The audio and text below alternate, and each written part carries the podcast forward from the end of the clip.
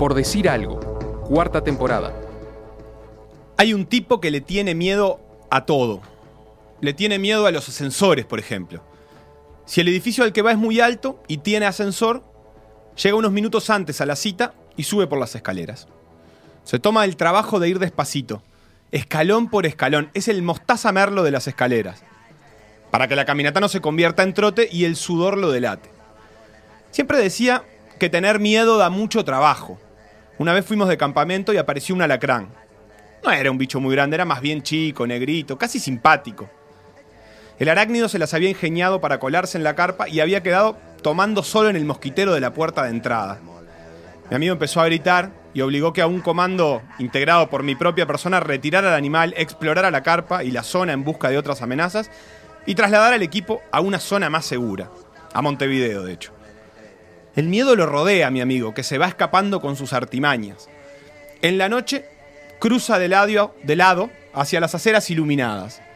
Exige a los barman que destapen las botellas delante de él por si algún ladrón de riñones contaminó su bebida. Baja la llave general para cambiar una bombita. Se hace chequeos médicos semestralmente. Obviamente este tipo se aleja metódicamente de las alturas. Rehúsa asomarse a balcones. Siente aversión por esas grandes aventuras en ala delta o parapente que están tan de moda. Incluso desiste de ver paisajes espectaculares, con un río recorriendo un valle infinito, para no asomarse al acantilado que sirve de mirador. Este tipo es como un coleccionista, porque en definitiva todos tenemos un poco de miedo, pero este tipo los acumula como si tuviese un síndrome de Diógenes de los miedos.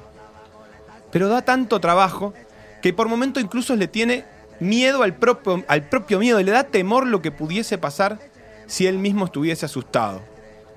Él es casi único. Pero también hay gente a la que le asustan algunas cosas. Y hay personas que le tienen miedo a una cosa puntual. Y hay otros que van cambiando sus temores. Y después está Philippe Petit.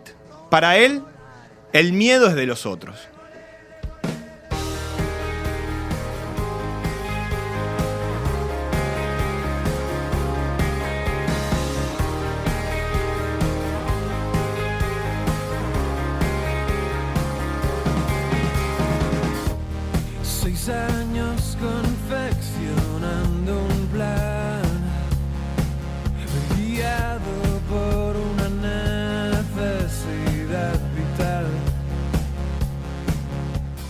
Yo lo que tengo es miedo de preguntar qué es esto que está sonando. Esto es una banda que se llama Cian, como el cartucho de las impresoras color cian, Sí. que es el, el único lugar donde uno usa esa palabra. Este, cian y magenta. Correcto. Debería haber otra banda que se llame Magenta. Eh, y una canción que se llama Philippe Petit. Este, más Ah. lineal no se puede ser. acá. Homenajeando a nuestro héroe de hoy. A nuestro héroe de hoy. A nuestro One Hit Wonder. A nuestro One Hit Wonder. eh, de una manera bien lineal, con el nombre, porque podrían haber sido un poco más poéticos, etcétera, pero no. Y está cantando en español. A ver. Detalles. La virtud de la paciencia y. La virtud de la paciencia, sí. No, no, la virtud de la paciencia. Sí, Costó un poco, sesioso. pero- ¿Es español o sesioso? Nadie sabe. O las dos cosas. O las dos O cosas. escribe paciencia con Z. Hemos hablado de, de locos de todo tipo, por Sí. ejemplo, de locos que van eh, en busca del Everest por caminos alternativos, de locas que se subían a aviones para atravesar el, el mundo, el Atlántico, el Pacífico. Comparo Eh, De de- locos que jugaban al ajedrez, por ejemplo. De locos que jugaban al ajedrez, de locos que iban a los polos. Pero hoy vamos a hablar de un loco que para mí es ingenioso. Porque lo que Petit logró es convertir a la ciudad en un escenario de riesgo total. De la misma manera que estos otros locos, eh, no tanto el del ajedrez, por eso no estaba en la lista eh, principal, pero sí los otros ponen al, al mundo, ¿viste? Dicen, bueno, no, voy a subir a lo más alto, no sé qué, voy a ir 8.000 kilómetros para allá, hace 10.000 metros de altura. El tipo este usó la ciudad, o, o- o más concretamente 40 metros de una ciudad, para eh, hacer una locura riesgosa. ¿Qué es deporte? Me preguntabas vos, Felipe. Te iba a preguntar qué deporte practicaba este botija. Claro, practicaba el eh, funambulismo. No, ¿qué deporte practicaba este botija? El funambulismo. Funambulismo en esa olímpico. época eh, se consideraba olímpico el funambulismo. ¿Qué es hacer fonámbulos? Es hacer funámbulos con la boca. Eh, el funambulismo es el arte eh, de, de caminar por una cuerda sobre las alturas. Si es deporte, bueno, no, pero este no es un programa de deportes. O sí. A mí nadie me avisó. A, veces. Este, PDA, temporada 5. A veces somos un programa de deportes. pero eh, es físico y es arriesgado. Esa es mi nueva definición de deporte. Bien. ¿Qué va a hacer eh, Petit? Va a caminar por una cuerda sujetada entre las dos torres gemelas. En el 74. Bien No ahora, porque ahora sería o mucho más difícil o mucho más fácil. Sí. eh, O imposible o, o cam- es caminar sobre el piso. O cómo hacemos para eh, colgar una cuerda de un holograma. Claro, entonces este, él tuvo la precaución. De que hubiera dos torres gemelas primero. Sí, pa- plan 1, dos torres gemelas. Bien. eh, parte del equipo. Philippe Petit nació el 13 de agosto del 49, Ajá. el mismo día que mi mamá. Así que le voy a mandar un saludo con esa excusa. Muy bien. eh, no en el, mismo, año. Ah, pensé No, que era ese no. mismo día, ese mismo año. No, no, no, no. En Nemours, ¿Dónde es eso? en Francia. Como lo delata eh, mi excelsa pronunciación del francés. Bien, pero pensé que me ibas a decir algo más que Francia. Es un poquito al norte. No tan al norte, No pero al París. norte. Centro-norte. Bien, centro norte. me Centro gusta. norte. Está entre París y Lyon. Clarísimo. ¿Te quedó clarísimo? Bien. Eh, creció como artista callejero en, en los años 60, efervescentes años 60, este, en París. Y por eso siempre en, en su desarrollo, y particularmente el Día de los Torres, habrá algo de revolucionario. ¿Está? Este, Philippe. Philippe Petit, entonces, 20añero, o un poco menos, inclusive 17 cuando empieza con esta locura, es un funambulista. El funambulista entonces es el arte de caminar a lo largo de un delgado alambre cuerda como mínima superficie de apoyo entre dos distancias. Dice la Wikipedia, atento. Hay A ver. algunos que hacen funambulismo de Parque Rodó, viste, que ponen una tela. Sí. No sé si se cuenta. Eh, porque es, es entre dos árboles, digamos. Es como un fonambulismo eh, cerquita del piso. Claro. Ah, está bien, está bien. El funambulismo puede ser cerquita del piso, pero ¿con tela o con cuerda? Es una tela, creo, ¿no? Eh, Yo vi no lo- una vez. Es verdad, porque no le diría cuerda. Es como es como un arnés, eh, como eh, sí, porque sí, porque no es una te- eh, no es una cuerda. ¿Cómo se llama eso que es ancho? Como, una, como la línea para, para que, que limita los lugares para pasar en un aeropuerto, para armar filas. Sí. ¿Viste? Una cinta. Una cinta, cinta, ancha. Ah, eh, como una TRX. Pongámosle, bien, llegamos a un lugar justo. Bueno, habrá que ver los este, conservadores del funambulismo si lo aceptan. Yo no lo sé, debe haber alguna, toda una polémica ahí al respecto. Pero bueno, la Wikipedia dice que los funambulistas eran conocidos entre los griegos como los Stoinobates y que la primera referencia registrada es de Terencio, que hace mención de un funámbulo Ajá. que habría distraído a su público durante la primera representación de su comedia La Suegra, que actuaba el Coco Silly y Cucuzú. Y era chistes de suegra. Y eh, que la suegra iba eh, caminando por mientras tiraban chistes. Iba caminando por la Claro. cuerda y iban Ayer vino mi suegra a comer. Y ahí iba pasando. Me encanta. Qué Eh, bien los griegos inventaron todo. Y los griegos eran muy avanzados. Sí. Petit creció como artista callejero, circense, como, como Maya, como Circe Maya, y se desarrolló fundamentalmente en este arte de la cuerda. Pero rápidamente se dio cuenta de que este, necesitaba algún desafío más. Este, que, la altura no le causaba miedo y que necesitaba cosas para superarlo. Estaba, estaba con ganas de hacer locuras, digámoslo. La cuestión es que un día le dolía una muela y se fue a un consultorio. 17 añitos. No tenía este, FONASA, eh, tuvo que ir a un consultorio particular. Y como cuando uno está en un consultorio de un dentista, además de estar preocupado por los costos eh, y por el torno, eh, que ya escucha el ruido y, y los gritos de- del paciente anterior, agarró una revista. No había celular en esa época, ahora uno estaría con el celular, pero en esa época no había. Uno miraba a la gente, miraba la tele y leía caras. Se enteraba de los romances de Caras Francia. eh, Guillermo Andino. ¿Quién seguimos, sería? en, seguimos en París, ¿no? Seguimos en París. ¿Quién- no sé quién sería el Guillermo Y Andino llegar de de los partido. 60. Eternamente Sartre. siempre. Jean Paul, ¿con quién Jean anduvo Paul. Jean Paul? Está bien. Simón de. Beauvoir. Bueno, ahí andaría este, nuestro amigo Philip, que en esa revista ve un anuncio que dice estamos construyendo, tocando el cielo o algo por el estilo, y unas fotos, o en realidad un diseño de lo que van a ser las Torres Gemelas. Estamos este, todavía en el 67. Y dice, "Ta, es, es- esto es para mí. Yo tengo que, que- que poner una cuerda entre estas dos torres. No, o sea, no, no, est- esto está hecho para mí. Y dice, ta, me tengo que llevar a esta revista porque no era como ahora. El loco no podía después ir a su casa y googlear cómo era lo de las torres. Por ahí eso Claro. era lo único que iba a saber de las torres gemelas en años. Entonces hace eh, un clásico del cine. ¿Se robó la revista? No, hace, hace una que yo no le creo del todo, pero ¿La de él romper dice que fue hoja? así. Romper la hoja mientras Ah. estornuda. Ah, me encanta. ¡Ay! ¡Ayú! Y con el final del estornudo acompaña la rotura Sí. del papel como para que nadie se dé cuenta. La mejor manera de esconder una rotura de hoja. Exactamente. Pues elegida así por eh, la revista Time. Sí. Eh, en 101 maneras de romper Sí, una hoja. La mejor era esa. La 74 te sorprenderá. Se lleva la hoja, este, envuelta entre sus ropas, se va a la casa, agarra a su novia y le dice: Mirá, están haciendo los edificios más altos del mundo en Estados Unidos, yo los voy a unir con una cuerda.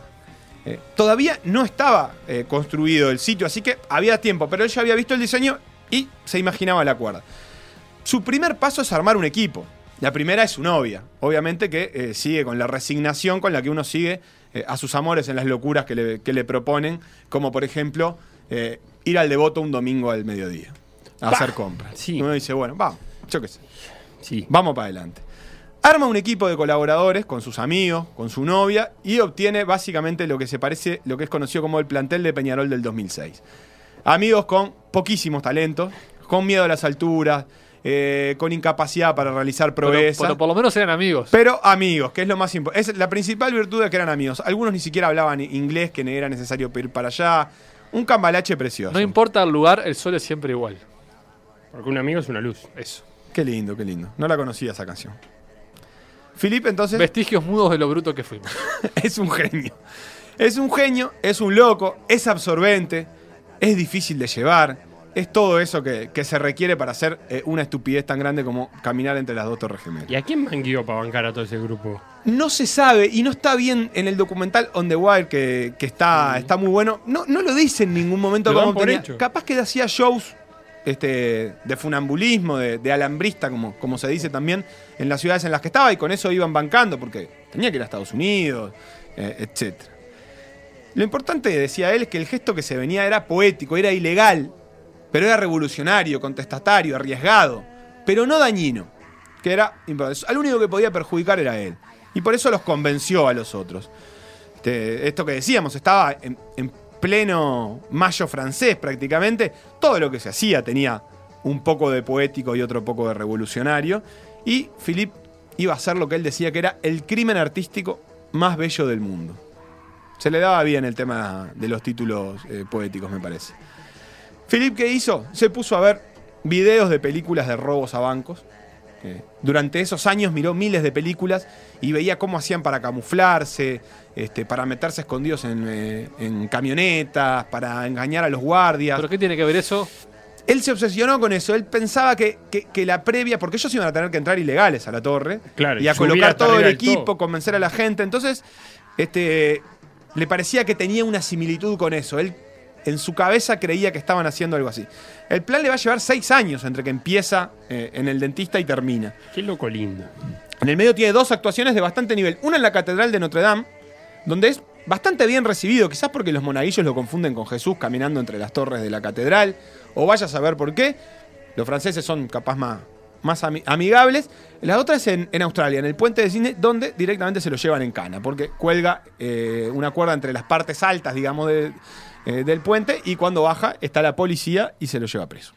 Pero ahí sí empieza el entrenamiento, que en el documental se puede ver muy bien, un documental de James Marsh, porque se puede ver la locura de Petit con imágenes reales, porque habían tenido la fortuna de que uno de sus amigos fuera fotógrafo y estuviera encargado de la filmación. Montó unas plataformas a la distancia exacta de las torres y ahí le daba, le daba, le daba. Obviamente no de altura, sino Claro. de largo. Eh, se puede ver el talento de él, saltaba de espalda, eh, caminaba de espalda, saltaba, se acostaba, llevaba gente a caballito, eh, cuestiones así. Hizo dos viajes a América para prepararse a Estados Unidos, llevó a, a sus compañeros, eh, los obligó a todos a aprender a hablar inglés para poder colarse en las torres de, de buena manera, digamos, Claro. un inglés no natural, pero que pudieran hablar, porque si no, estaba, estaba complicado. Eh, y montaron un plan de engaño complejo, disfrazándose de obreros, de ingenieros, se, se colaban en la torre, este, imaginémoslo, hoy en, en cualquier lugar así sería imposible, pero en esa época todavía había un poco más de... Uno entraba disfrazado de, obrero y decía, voy a, a- a revisar la azotea. Dale, Oh, tranquilo, sí, la azotea, ¿verdad? No te olvides de cerrar. No, claro. Esas cosas así. Eh, consiguió un infiltrado adentro, que les permitiría también acceder con más facilidad. Eh, les proporcionaría algunos eh, permisos. Y subieron varias veces a las torres, a las terrazas, hicieron maquetas, mediciones. Incluso se hicieron pasar por periodistas para hacerle preguntas a los arquitectos en las conferencias de prensa. Este, En un momento su, obra culmine fue que se clavó un clavo en la suela sin querer de una madera. Tuvo que andar con muletas unos meses y lo que él pensó que era el final del- de, este trabajo fue lo mejor, porque cuando iba con las muletas dejaron de preguntarle cosas en las torres, lo acompañaban, lo llevaban en una silla de ruedas, eh, no le pedían acreditaciones. Bueno, la cuestión que mientras tanto después Philip seguía este, entrenando y su peor enemigo era el viento. Claro. Porque él decía, cuando esté allá arriba, ahí algo va a soplar. Entonces entrena, también está en el documental, y los amigos están encargados de mover la cuerda como puedan. Se cuelgan, se la sacuden, se la tiran para los costados, eh, la bambolean, yo se le tiran cosas. Era, eh, era como un simulador de viento eh, humano. En fin, la preparación había sido un éxito, pero faltaba el día en sí, con la altura y todo. Y ahí sí, la noche anterior, Petit por primera vez sintió un poco de miedo. Cosas que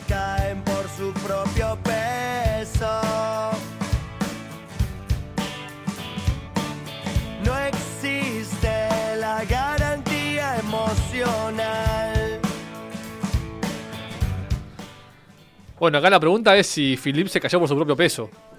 No se cayó, pero la, la noche anterior tuvo un sueño.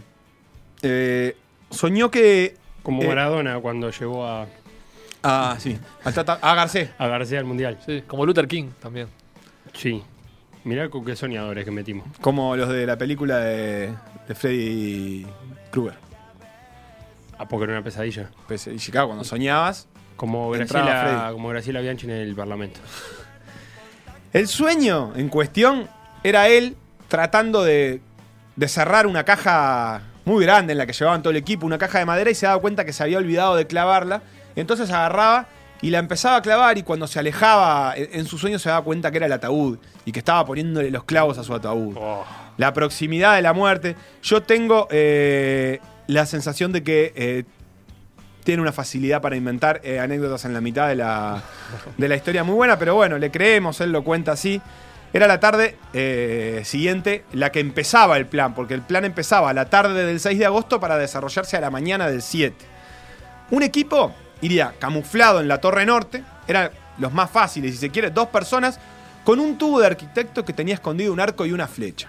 El arco y la flecha eran parte fundamental del plan, porque tenían que desde una torre tirar con la flecha una tanza de, pesca, eh, casi a ciegas en la noche, para que del otro lado la agarraran y ahí poder pasar una cuerda, después a la cuerda engancharle otra cuerda más grande, y después a esa otra más grande, y así hasta llegar al cable de acero eh, sobre el que caminaba, que era un cable de 200 kilos que tenían que cruzar. ¿Cómo subieron un cable? ¿Lo fueron subiendo en los meses anteriores? No, lo subieron. ¿Cómo subieron? Bueno, en la norte, que era donde estaba la difícil. Tenían que subir una caja con todo el equipo. No solo ese cable, sino los otros cables que aseguraban el cable principal a, a los cables, eh, a, a- a la torre, eh, el palo de equilibrio, clavos, eh, al propio Petit, que había que subirlo. Eh, la idea era subirlo hasta el piso 83, que es donde su amigo infiltrado había conseguido accesos, y ahí, desde el 83 hasta el 104, subir la caja, que pesaba como 300 kilos por las escaleras. Era eh, eh, parecido a las pirámides de Egipto, de Egipto. El amigo que trabajaba ahí había hecho una orden de compra, entonces tenían una orden que decía que había que subirlo hasta el 83. Pero el ascensorista, cuando entran al ascensor, le dice: ¿A qué piso van? Y Fede dice: Al 104. Y pasó. Así que el ascensor los dejó en el 104, tuvieron que Oh. subir solo esa escalera este, hasta la terraza. Cuando estaban arriba pasaron dos cosas. Primero, escucharon un ruido y ahí uno de los tres que había ido con Petit, en realidad el tercero de, lo- de- de los tres que había ido, se va. Sale corriendo, baja los 104 pisos por la escalera ¿Eh? y no lo vuelven a ver. Asustó. Está en el documental el tipo ahora y le dicen, pero te arrepentís porque fue histórico. Y le dice, no, no, nunca quise estar ahí. No sé, no sé cómo me convencieron.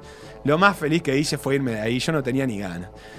La cuestión es que queda Philip con uno que ni siquiera habla eh, inglés en la terraza norte y los otros en la sur. El guardia encima los obliga a esconderse porque estaba por ahí. Se meten abajo una lona, pero la lona estaba arriba del hueco del ascensor eh, en, un, eh, en un acto que a- al, a- a- al- al sindicato de la construcción eh, de Estados Unidos estuvo medio flojo ahí. Claro. Y quedan parados en una viga, va, sentados en una viga en el hueco de un ascensor, 400 metros para abajo, un ascensor que faltaba poner. Se quedan horas ahí. eh, porque todavía no, no se iba el guardia. Tienen que esperar varias horas a que el guardia se vaya, perdiendo tiempo. Este, Philip nunca va a poder ir a la otra torre a ver si quedó bien anclado, por ejemplo. Pero bueno, está. El guardia se va. Y después estaba el tema de la flecha, que sonaba muy bien en la teoría. Pero ¿qué pasó? La tiran a la hora que la tenían que tirar. Este, pero ellos no estaban prontos todavía, los del otro lado. Pero, Philip también lo cuenta y dice, se habían olvidado un detalle, que sabían, tenían una seña para cuando estaban listos, pero no tenían una seña para cuando no estaban listos para que la tire. Entonces, los otros vieron seña y dijeron, bueno, más, más sí, es ahora. Y cuando la tiraron, los otros ni la vieron ni, ni pasar. Philip se tuvo que desnudar, o tenía ganas de desnudarse, hay que ver, y caminar eh, desnudo eh, en la oscuridad, tratando de que alguna parte de la tanza le toque el cuerpo para reconocerla. Este, eh, él y el amigo entonces empezaron a caminar desnudos por la terraza hasta que la localizó ahí en un pretil casi cayéndose y ahí sí empezaron eh, a hablar el a armar el cablerío que les va a permitir cruzar. Amanece en, en Nueva York. Que no es poco. Philippe Petit estuvieron toda la noche este, armando el cable, pero la niebla todavía no deja que se vea bien de abajo. Esperan un poquito este, para su acto de rebeldía poética. No termina de despejar, pero empieza a haber movimiento en la torre. Empiezan a escuchar a los obreros que llegan, así que a las 7 y cuarto, este, Philippe Petit pone el cable, el pie en el cable, a 400 metros de altura. Todo esto está con fotos, lo pueden ver porque está también filmado. Eh, y ahí sí, las nubes empiezan a abrir y dejan ver eh, de abajo un puntito, ¿no? Porque a 400 metros no, se, ve ve nada, mucho. claro. Este, la caminata de, de, de Philip. Arranca en la Torre Sur, cruza, 24 años de edad tenía ya a esa altura. eh, termina cruzando ocho veces entre las torres que todavía no estaban terminadas. Él- él- ese fue como el acto simbólico de inauguración para él. ¿Cómo ocho veces? ¿Fue y vino? Fue y vino, porque ¿qué pasó? ¿Para qué tanto? No era- No De- lo veía a los nadie. pocos minutos que, que empieza aparece la policía, obviamente. Pero cuando llega, hasta ahí Felipe dice, bueno, ahora ya estoy acá. Y se da vuelta y se va de vuelta para la otra torre. Este, Y los policías los policías de abajo iban de una torre a otra. de la otra torre hay otros policías, los policías están como en el bordecito, lo tratan... Qué lindo. No saben qué hacer, porque también si lo tocas se te va para abajo. Este, y Philip va y viene. Eh, ahí sí está en su salsa, empieza el show. Además de caminar, se sienta sobre el cable, hace una reverencia para saludar a los que están abajo. ¿Parado en el cable? Ca- parado en el cable, habla con una gaviota este, Ay, que le pasa ay. cerca, se acuesta sobre el cable de, de una manera muy particular, hay que verlo porque parece que, que no da, pero en realidad sí lo hace. El sargento de la policía, Charles Daniels, está en la entrevista ahí, eh, no sabe qué hacer realmente. Este, dice, observé al bailarín, porque no lo podía llamar paseante. Cuando nos vio, sonrió y comenzó a reír, iniciando una danza sobre el cable.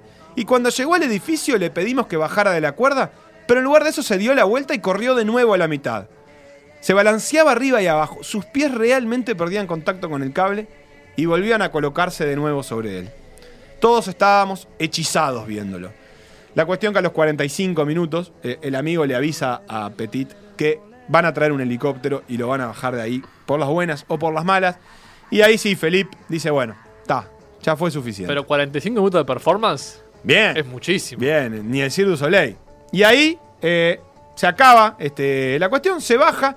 Cuando se baja lo arrestan.